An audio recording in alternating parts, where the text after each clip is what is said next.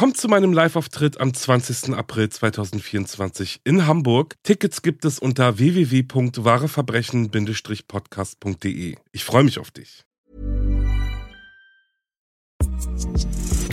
Hey, Prime members, you can listen to this show ad free on Amazon Music. Download the Amazon Music app today. Eins, zwei, drei. Sorry, ich zähle gerade, wie viele Neujahrsvorsätze ich über Bord geworfen habe. Na, zumindest kann ich schon mal einen Haken hinter kümmere dich um deine Versicherungen machen, denn dafür nutze ich ja Clark, wie du weißt. Clark ist nämlich die All-in-One-Lösung, wenn es um Versicherungen geht. Zum Beispiel finden Clarks VersicherungsexpertInnen für dich die Top-Tarife mit den besten Leistungen, die perfekt zu deinem Lifestyle passen. Du sparst also nicht nur bares Geld, sondern auch eine Menge Zeit. Damit Clark sich für dich aber um deine Versicherungen kümmern kann, benötigt Clark deine Zustimmung in Form des Maklermandats. Übrigens ein ganz normaler Vorgang in der Versicherungsbranche, denn nur so kann Clark als dein Versicherungsmakler auftreten und für dich handeln. Natürlich kannst du deine Einwilligung aber auch jederzeit kostenlos widerrufen. Aber ganz ehrlich, wenn du 2024 auch keine Lust darauf hast, dich durch den Versicherungsdschungel zu kämpfen, dann fackel nicht lange und lade dir die Clark-App runter. Und wenn du bei der Registrierung meinen Code Wareverbrechen24 nutzt, erhältst du als Goodie für zwei bestehende Versicherungen, die du hochlädst, einen 30-Euro-Gutschein, mit dem du ganz entspannt bei Anbietern wie Thalia, Ikea oder Salando einkaufen kannst. Ist doch nice, oder? Alle Infos zu Clark und den Teilnahmebedingungen findest du in meinem Linktree und in den Show Notes.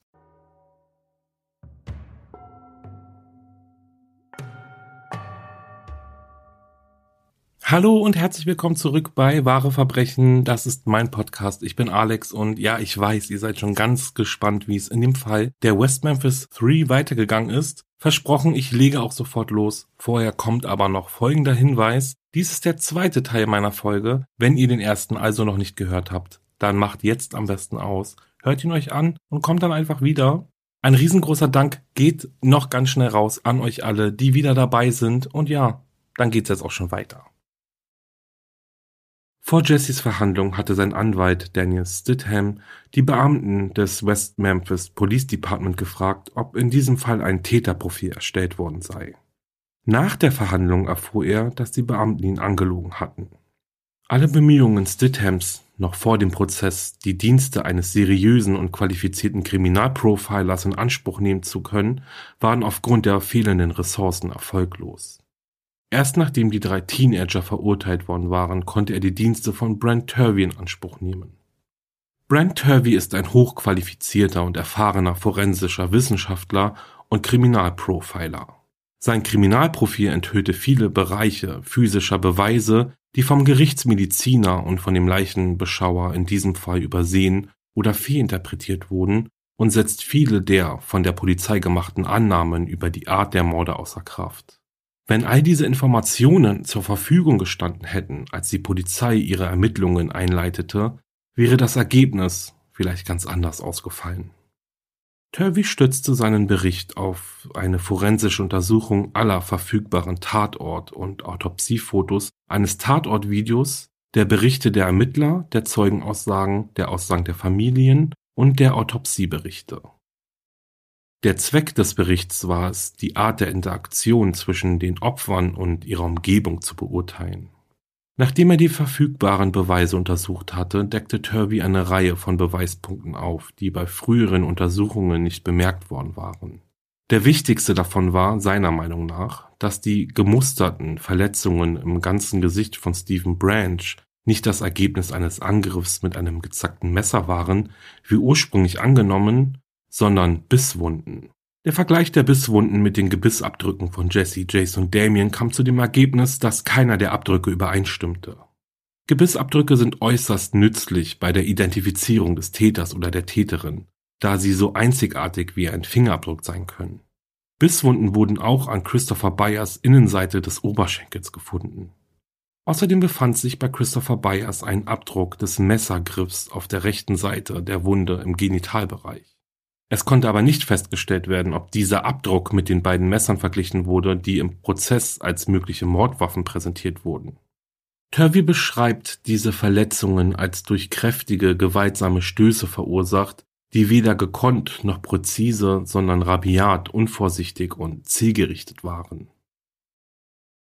Ein weiteres nicht identifiziertes Muster wurde auf dem Hinterkopf von Stephen Branch gefunden, von dem Turvey glaubt, dass es ein Schuhabdruck ist und das letzte physische Beweisstück, das zum Zeitpunkt des Prozesses noch nicht gründlich analysiert worden war, war ein Stück zerrissener Stoff, das in der umklammerten Hand von James Moore gefunden wurde. Turvey ist der Meinung, dass dieses Stück Stoff eine mögliche Verbindung zwischen den Opfern und ihren Angreifer darstellen könnte. Die Schlussfolgerungen, die Turvey also aus den vorliegenden Beweisen zog, lautete, der Ort, an dem die Leichen gefunden wurden, war nur ein Abladeplatz und nicht der Tatort. Es ist wahrscheinlicher, dass es tatsächlich vier Orte gab, die mit dem Verbrechen zusammenhingen. Der Entführungsort, der Angriffsort, ein Fahrzeug, das zum Transport der Jungen und ihrer Fahrräder benutzt wurde und schließlich der Abladeplatz im Wald. Das Ausmaß der Verletzungen der Opfer, insbesondere die Entmannung von Christopher Byers, hätte bedeuten müssen, dass am Tatort eine Menge Blut gewesen wäre. Es gab aber praktisch gar kein Blut. Zudem waren bereits Suchtrupps unterwegs, die sich durch die Gegend bewegten, was den oder die Angreifer hätte unter Druck gesetzt. Dann noch die Tatsache, dass die Art, wie Christopher Byers verletzt wurde, ihn zum Schreien gebracht hätte. Es wurden jedoch keine Schreie von Suchenden oder Anwohnern in der Nähe des Fundortes gehört.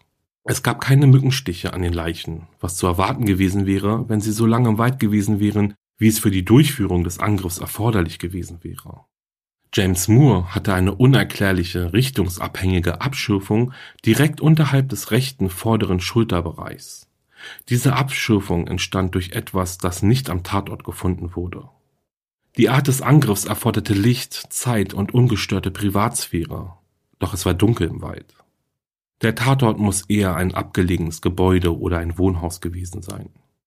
Der oder die Angreifer muss jemand gewesen sein, den die Opfer kannten und dem sie vertrauten.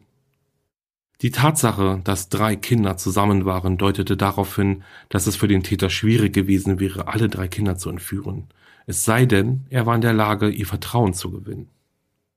Die Kinder wurden an einem anderen Ort gebracht, bevor der Angriff begann, was ein gewisses Maß an Vertrauen voraussetzte. Die Gewalt und das Ausmaß der Gewalt bei diesem Angriff war strafend, was darauf hindeutet, dass der Angreifer die Jungen für irgendein wirkliches oder vermeintliches Unrecht bestrafte, so sagte Turvey. Die unterschiedliche Art der Verletzungen bei den drei Jungen deutet darauf hin, dass der Angreifer eine unterschiedliche Beziehung zu den Jungen hatte. James Moore wird von Turvey als Kollateralopfer beschrieben, das wahrscheinlich nur angegriffen wurde, weil er mit den beiden anderen zusammen war. Die Schwere der Schläge auf seinen Kopf und das Fehlen von Wunden an seinen Knöcheln und Handgelenken legen nahe, dass er während des gesamten Angriffs bewusstlos war. Die Wut des Angreifers, die sich in der Beschädigung des Opfers und der sexuellen Verstümmelung manifestierten, richtete sich in erster Linie gegen Stephen und Christopher, was auf eine starke persönliche Verbindung zu ihnen hinweist. Besonders zu Christopher Byers äußert Turvey aber noch Vermutungen beziehungsweise sagen wir mal eher Schlussfolgerungen, die sich auf sein Leben vor diesem schrecklichen Verbrechen beziehen. Christophers Körper wies Wunden auf, die bereits im Heilungsprozess waren. Zudem fand er heraus, dass Melissa Byers besorgt darüber war, dass Christopher womöglich sexuell missbraucht wurde. Dies äußerte sie vor seinem Tod gegenüber eines Schulsozialarbeiters. Hinzu kommen etliche medizinische Aufzeichnungen und Berichte über Christophers Verhaltensprobleme und die Diagnose von ADS. Dies alles sind starke Indikatoren dafür, dass Christopher Byers schon vor der Tat körperlich, wenn nicht sogar sexuell missbraucht worden war. Und auch Stephen Branch wies Wunden auf, die auf ein, so wie Turvey sagt, sexualisiertes Kind hinweisen, was normalerweise mit sexuellem Missbrauch einhergeht. Laut Turvey gab es mindestens zwei Täter, wobei er sich sicher ist, dass ein Täter ein Mann war. Auch die Tatsache, dass ein Täter drei Opfer schwer kontrolliert haben könnte, unterstützt diese Theorie. Turvey vermutete stark, dass die andere Person eine Frau gewesen war. Darauf deuteten vor allem die Art und der Umfang der Verletzungen hin, die auf unterschiedliche Weise zugefügt wurden. Die eine Art wirkt eher bestrafend und die andere Art ist sexueller Natur so wie eben bei Christopher Byers. Dervis Täterprofil liest sich nach all dieser Einschätzungen dann übrigens so. Der Täter zeigte gewalttätiges und egoistisches Sexualverhalten. Ein sehr egoistisches und explosives Individuum mit einem potenziell gewalttätigen Temperament. Möchte so wahrgenommen werden, dass es ihm egal ist, wie andere ihn sehen. Er würde als feindselig, wütend und als jemand, der Groll hegt, beschrieben werden. Projiziert ein machohaftes, heterosexuelles, kontrolliertes Image. Ein egoistisches Individuum, das die Kritik oder Unzulänglichkeiten anderer nicht tolerieren kann. Benötigt sofortige Befriedigung seiner Impulse und kann gewalttätig reagieren, wenn diese Impulse nicht befriedigt werden. Er kann schlagfertig und oberflächlich und extrem manipulativ sein dominant in allen Beziehungen zu Frauen, sehr besitzergreifend und irrational eifersüchtig in seinen sexuellen Beziehungen, was sich möglicherweise in gewalttätigem Verhalten gegenüber Frauen in seinem Leben äußert. Verfügt über ein gewisses Maß an Wissen und Raffinesse in Bezug auf kriminelle Aktivitäten. Der Täter hat möglicherweise einige Zeit im Gefängnis verbracht oder begeht Bagatelldelikte, um seinen Lebensunterhalt zu bestreiten wurde wahrscheinlich schon öfter verhaftet wegen Drogen, gewalttätigem Verhalten und Körperverletzung und war sehr wahrscheinlich mehr als einmal verheiratet. Wenn er zum Zeitpunkt verheiratet war, befand sich die Ehe in einer Krise. Seine Frau könnte der willfähige Partner bei dieser Tat gewesen sein. Der Täter wird wahrscheinlich eine Messersammlung haben und möglicherweise ein ähnliches Interesse an Schusswaffen und Pistolen haben. Er wird wahrscheinlich ein Alkoholproblem oder eine Drogensucht haben, die durch kriminelle Aktivitäten unterstützt wird. Er ist wahrscheinlich arbeitslos und aus verschiedenen Verhaltensgründen nicht in der Lage, einen Vollzeitjob auszuüben. Er hat höchstwahrscheinlich sein eigenes Fahrzeug bei diesem Angriff benutzt, das höchstwahrscheinlich sehr männlich sein wird, wie ein LKW zum Beispiel oder ein Pickup. Dieses sehr genau Täterprofil von Turvey steht im großen Gegenteil zu dem Profil, das die Ermittler in Zusammenarbeit mit dem FBI ausgearbeitet haben. Demnach passt das Profil nämlich ziemlich gut auf die Hauptverdächtigen Jesse Miss Kelly, Damien Eccles und Jason Baldwin. Und ja, ihr habt richtig gehört, es gab natürlich ein Täterprofil, jedoch verheimlichten die Ermittler dies vor Jessys Anwalt. Zumindest ist aber Dennis Stidham sich nun, wo er Turveys Täterprofil in den Händen hielt, sicher, dass es für jede Jury praktisch unmöglich war, die drei Teenager ohne begründeten Zweifel schuldig zu sprechen. Die Details von Jessys Geständnis stimmten nicht mit den Fakten des Falls überein. Die Beweise, dass die Kinder nicht in dem Bereich ermordet wurden, in dem sie gefunden wurden, sind erdrückend und die Beschreibung, dass James Moores Gesicht mit einem Messer zerschnitten wurde, wird durch die Identifizierung der Verletzung als Bisswunde widerlegt und da Jessys Geständnis der Eckpfeiler der Anklage gegen die drei Teenager war, zerstört die Widerlegung dieses Geständnisses effektiv die Bedeutung jeglicher Beweise, die vorgebracht wurden. Die Situation im Fall der West Memphis 3 war so. Mittlerweile saßen drei junge Männer seit Jahren im Gefängnis. Einem von ihnen droht die Todesstrafe. Die Beweise in dem Fall sind jedoch nicht stark genug, um einen Schuldspruch zu unterstützen, und aufgrund dessen stellt sich die Frage, wie kann das passieren? Die Probleme beginnen in diesem Fall ja schon in dem Moment, als die Leichen der drei Opfer entdeckt wurden. Der Tatort wurde nicht richtig geschützt, wodurch wichtige Beweise zerstört oder auch überhaupt gar nicht gesammelt wurden. Zum Beispiel die Entfernung der Leichen aus dem kleinen Wasserloch, noch bevor der Gerichtsmediziner eingetroffen ist, oder aber, dass der Gerichtsmediziner nicht die Temperatur der Leichen gemessen hatte. Oder auch die Wunden fehl eingeschätzt wurden, wie zum Beispiel die Bisswunden, die als Messerschnitt wahrgenommen wurden. Und dann ist natürlich auch deutlich zu erkennen, dass die Ermittler sich sehr auf das eine Szenario versteift haben. Also das des satanischen Rituals und somit natürlich auch festgefahren in nur diese eine Richtung ermittelt haben. Vielleicht kann man ja sogar sagen, dass sie sehr voreingenommen handelten.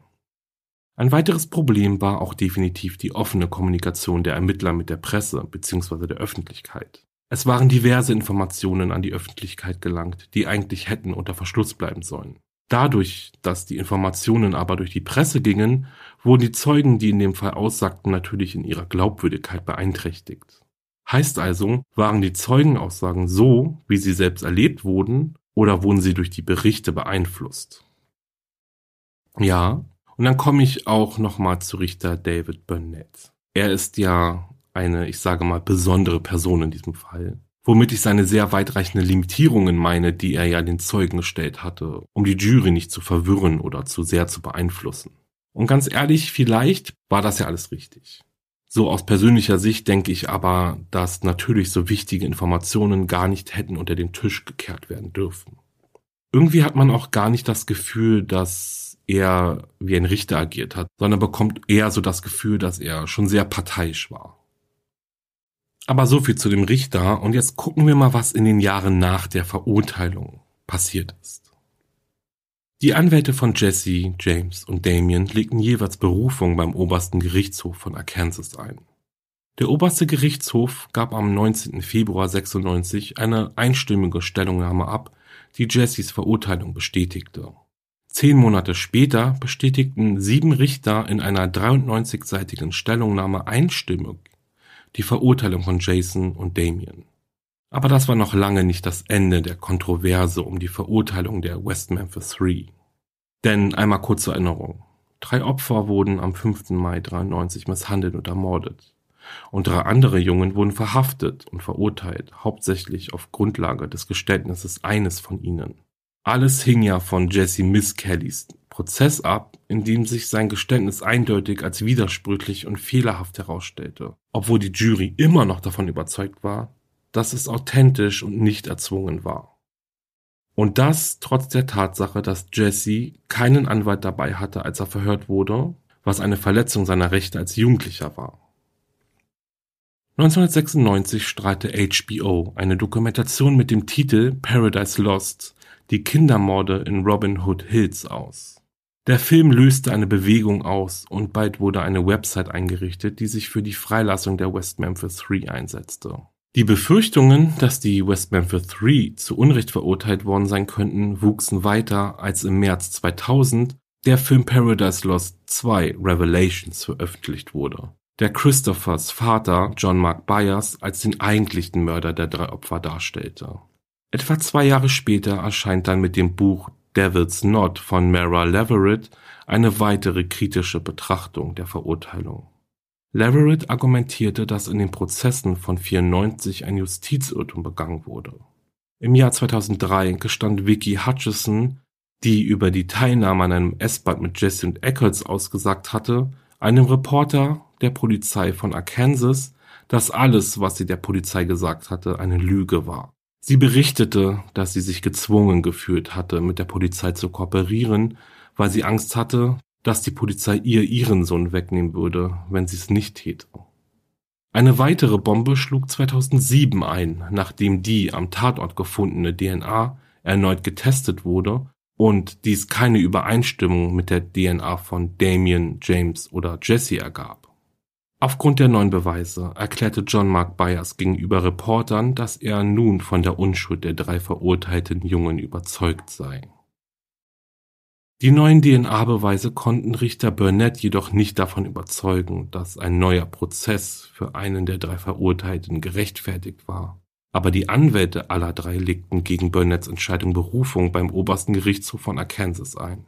Schließlich, am 4. November 2010, ordnete der oberste Gerichtshof an, zu prüfen, ob die neu entdeckten DNA-Beweise für ein Fehlverhalten der Geschworenen in den ursprünglichen Prozessen die Anordnung eines neuen Prozesses oder die Entlastung der drei Angeklagten rechtfertigten. Und aufgrund dessen kamen diverse Staatsanwälte zusammen und unterbreiteten Jason, Jesse und Damien folgenden Deal. Die drei würden das Alford-Plädoyer ablegen. Und das bedeutet dann nach dem Recht der Vereinigten Staaten folgendes. Legt ein Angeklagter das Alford-Plädoyer ab, so gibt er seine Taten nicht zu räumt aber ein, dass ausreichend Beweise vorliegen, mit denen die Staatsanwaltschaft deren Schuld vor einem Richter oder einer geschworenen Jury beweisen und davon überzeugen könnte, den oder die Angeklagten für schuldig zu erklären. Nachdem der oder die Angeklagte das Elford-Geständnis abgelegt hat, könnte das Gericht den Angeklagten sofort für schuldig erklären und eine Strafe verhängen.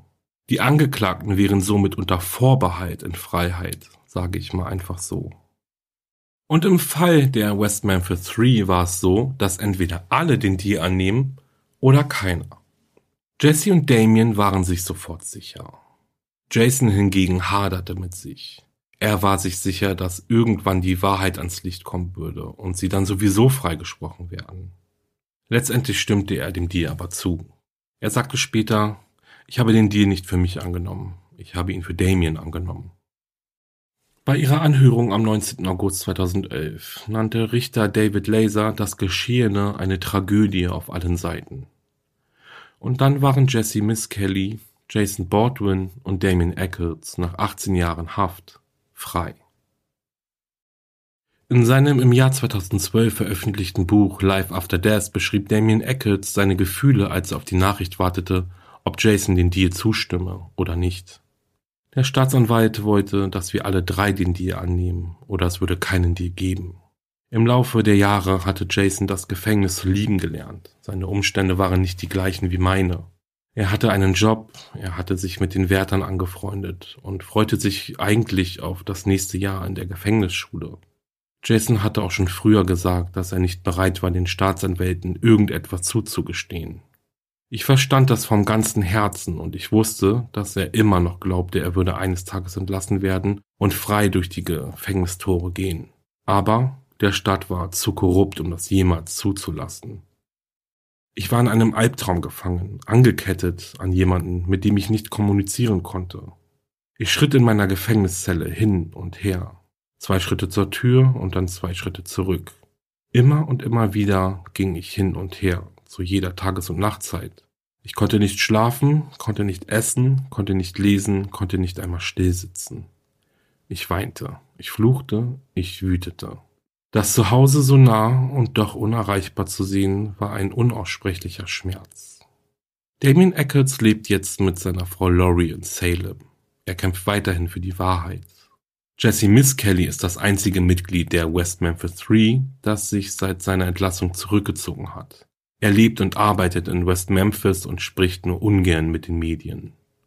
Jason Baldwin, der im Gefängnis Kurse für Häftlinge gab, half bei der Produktion eines Spielfilms mit dem Titel Devil's Knot. Das Leben wird besser, sagt Jason. Wir alle haben diese schreckliche Zeit auf unsere eigene Art und Weise durchlebt und sind unterschiedlich damit umgegangen. Also denke ich, dass jetzt alle einen anderen Weg der Heilung haben.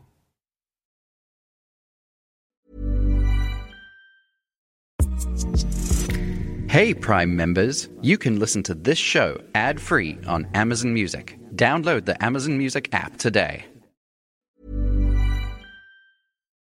Und das war's mit diesem äußerst intensiven Fall über die West Memphis 3. Oje, oje, ich weiß gar nicht, wo ich richtig anfangen soll, um ehrlich zu sein. Das ist auch ein unheimlich langer Fall mit unheimlich vielen Details. Also ich hoffe, ihr könnt überhaupt noch zuhören. Zuallererst denke ich, muss aber gesagt sein, wie unfassbar schrecklich der Mord an den drei kleinen Opfern ist. Ganz ehrlich, da bekommt man richtig Albträume. Also ich fand es super schwierig schon wieder überhaupt über diese Details des Mordes oder über diesen Autopsiebericht ähm, mich zu informieren und darüber zu lesen. Hm, ich finde es unheimlich schwer, darüber nachzudenken. Vor allem auch dieses, vor allem auch das Wieso, weshalb, warum ist das überhaupt passiert. Irgendwie scheint es ja auch alles nicht so richtig geklärt zu sein. Was heißt scheint, es ist nicht richtig geklärt. Ich denke aber, das sind wir alle ähnlich. Wenn wir jetzt aber mal weitergehen zu den Ergebnissen, die nach den Morden geschehen sind, dann wird es ja nun wirklich nicht besser. Der Ausgang des Falls ist ja der, dass Jesse, Jason und Damien 18 Jahre in Haft saßen. Nach genauerer Analyse des Prozesses und der vorherigen Ermittlungen jegliche Beweise fehlten, um die Schuld der damals Jugendlichen aber zweifelslos festzustellen. Als erstes fragt man sich doch, wieso Jesse überhaupt die Morde gestanden hatte und wieso er Jason und Damien mit reingezogen hatte. War es so, dass er von der Polizei so unter Druck gesetzt wurde, dass er keinen anderen Ausweg sah? War es die Belohnung, war es das Geld? Tatsächlich soll er bereits zwölf Stunden im Verhör gesessen haben, bis er mit seinem Geständnis überhaupt um die Ecke kam, sage ich jetzt mal so salopp. Wir wissen ja auch aus diversen Dokus und diversen True Crime Fällen, dass solch ein Vorgehen der Polizei nicht sehr ungewöhnlich ist. Ich denke aber heute wäre es nicht mehr so einfach mit einem solchen Geständnis von einem Jugendlichen, ohne dem Beisein seines Anwalts oder seiner Eltern überhaupt vor Gericht zu kommen. Doch ja, in den 90er Jahren ging das eben noch viel einfacher. Sicherlich lag dies aber auch an dem Richter und natürlich an dem Druck der Öffentlichkeit, die unbedingt wollte, dass die Monster hinter Gittern kommen. Im Fall habe ich ja schon das Buch Devil's Knot von der Journalistin Mara Leverett erwähnt und darauf würde ich auch noch kurz eingehen wollen. Sie hat sich zur Aufgabe gemacht, den Fall der West Memphis Three aus verschiedenen Betrachtungswinkeln aufzuarbeiten. Im ersten Teil des Buches steht dann John Mark Byers im Mittelpunkt. Ähm, ja, angesichts seiner Brutalität gegenüber seiner Familie und seiner langen Liste von Verbrechen wurde er zu einem Hauptverdächtigen für die damaligen Verteidiger. Es gibt eine starke Andeutung in dem Buch, dass er dem leitenden Ermittler nahe stand und ja, der war dann wohl bereit, bestimmte Dinge zu übersehen. Ich habe das Buch selbst nicht gelesen, aber gerade zu diesem ersten Kapitel gibt es viele kritische Stimmen, denn im Endeffekt tut die Autorin genau das, was auch die Ermittler schon getan haben. Sie beschuldigt jemanden ohne handfeste Beweise. Nichtsdestotrotz legte auch sie die schockierenden Probleme in den Ermittlungen überzeugend dar, denn die Geschichte, die Jesse erzählte, war widersprüchlich zu den Beweisen, das wissen wir ja mittlerweile auch schon. Dennoch wollte jeder sie glauben, obwohl Jesse das Geständnis ja sogar selbst wieder rief ja, war die Aufmerksamkeit aber schon so groß ähm, oder viel zu groß, um ihn dann gehen zu lassen als Verdächtigen oder als Täter. Und dann kommen wir mal zu dem Fakt, dass Damien Eccles eigentlich auch ein perfektes Alibi hatte. Ähm, ja, er passte aber einfach zu gut in die Rolle des satanischen Monsters, ähm, der diese Tat begehen haben musste. Die drei Angeklagten bzw. Verurteilten beteuerten immer wieder ihre Unschuld, doch eine wirkliche Chance hatten sie eigentlich nie. Und wie ich ja schon im Fall gesagt habe, war die öffentliche Meinung einfach zu sehr geprägt von den Annahmen der Polizei. Ja, und die Öffentlichkeit war eben froh, einen Sündenbock gefunden zu haben. In Damien als Satanist dann eben. Das Buch wurde übrigens ja auch verfilmt, habe ich euch ja auch schon gesagt. Ähm, ich habe ihn noch nicht gesehen, werde ihn mir aber auf jeden Fall nachher angucken, nach dieser Aufnahme. Ja, den genauen Titel schreibe ich euch auch in die Folgenbeschreibung. Guckt auf jeden Fall mal vorbei. Ja, kommen wir jetzt aber mal noch kurz zu dem großen Thema Satanismus aus dieser Folge. Ganz übergehen möchte ich ähm, den Punkt nämlich nicht. Ich habe euch mal einen kleinen Exkurs zu dem Thema vorbereitet. Wirklich wieder nur super kurz angekratzt. Den Satanismus in den USA gibt es bereits so seit den 60er Jahren, was äh, wie eine kleine Bewegung anfing, entwickelte sich dann zu einer richtigen, ja, ich sag mal, Religion. Und die Anzahl der Anhänger wuchs und wuchs. Und erst Mitte der 80er Jahre trat dann dieser Kult immer mehr in die Öffentlichkeit. Immer im Zusammenhang aber mit schrecklichen Verbrechen wie Kirchenbränden oder Grabschändungen. Und von nun an wurden bestimmte Musik, Kleidung und Haarfarben mit dem Satanismus in Verbindung gebracht ja, und dann aber auch immer in Verbindung mit der Einstellung, die jemand ja haben muss, wenn er oder sie zum Beispiel Metal hört, sich schwarz kleidet und gefärbte Haare hat, dass eben dieser jemand oder diese jemande ähm, ja vom Teufel besessen sein muss, beziehungsweise den Teufel anbetet. Und das geht ja nur, wenn man halt kriminell und im schlimmsten Fall sogar ein Mörder ist oder war. Und dann war ja im Fall auch noch der Satanismus-Experte oder der Kultkorb der vor Gericht für die Staatsanwaltschaft ausgesagt hat. Er behauptete ja, dass die Morde zum Beispiel kurz vor einem satanischen oder heidnischen Feiertag stattgefunden haben, was für ihn also ein Indiz dafür war, dass die Verdächtigen schuldig sind. Hier wäre es ja dann, wie gesagt, ja auch sehr interessant, welche wissenschaftlichen Daten Dr. Griffiths Aussage dann stützen. Ja, denn viele Informationen aus seiner Aussage sind laut der Ontario Conference of Religious Tolerance falsch. Laut dieser gibt es einen heidnischen Feiertag, welcher am 1. Mai stattfindet, aber dieser wird auch nur an diesem Tag gefeiert und nicht vier Tage später. Und Satanisten halten keine Rituale bei Voll- oder Neumond ab. Es wurden auch keine Beweise dafür gefunden, dass in den letzten Jahrhunderten in den Vereinigten Staaten Kinder von den Anhängern irgendeiner Religion rituell ermordet worden sind. Die Zahl drei hat in den heidnischen Religionen gar keine besondere Bedeutung. Die 8 hat auch keine besondere Bedeutung in der Wicca oder anderen heidnischen Religionen. Und die Taufe ist auch so ein Punkt. Die Taufe ist ein christliches Ritual, das von keiner heidnischen Religion und schon gar nicht von den Satanisten geteilt wird. Die Vorstellung, dass Satanisten Blut trinken, wird seit dem 16. Jahrhundert ja behauptet, ähm, ist aber nicht verifiziert. Also und außerdem wäre es zu erwarten, dass es im Falle eines satanischen Rituals Beweise für andere rituelle Werkzeuge gäbe, wie einem Altar oder einem Kreis auf dem Boden oder Kerzenwachs zum Beispiel. Dr. Griffiths Aussage war eine Wiederholung der vielen Mythen und Ängste um Hexerei und Satanismus, die in der Gemeinde oder halt in der Öffentlichkeit, in der öffentlichen Gesellschaft, zum Beispiel auch von West Memphis bereits weithin bekannt waren und natürlich auch den Geschworenen, die sich dann eben ordentlich manipulieren ließen.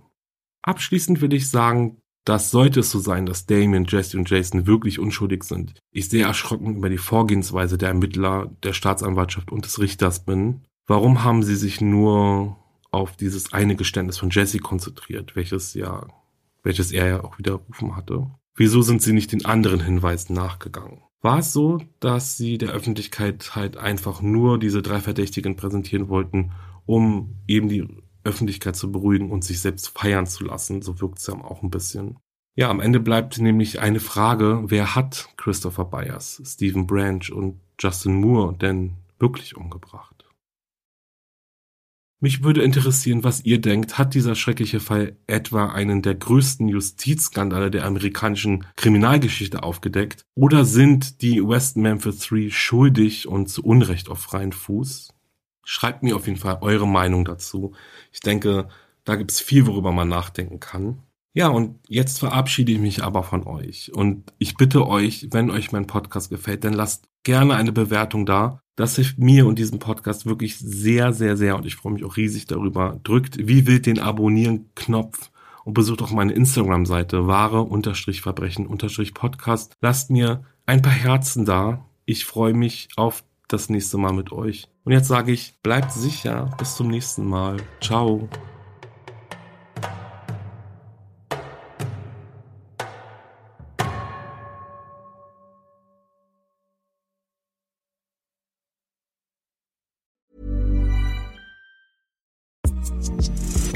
Hey, Prime members, you can listen to this show ad free on Amazon Music. Download the Amazon Music app today.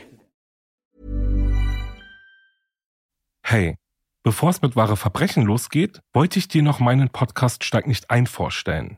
Hier spreche ich in jeder Folge über einen Kriminalfall, der sich beim Einsteigen in ein fremdes Fahrzeug ereignet hat. Jede Woche eine neue Folge, exklusiv bei Podimo.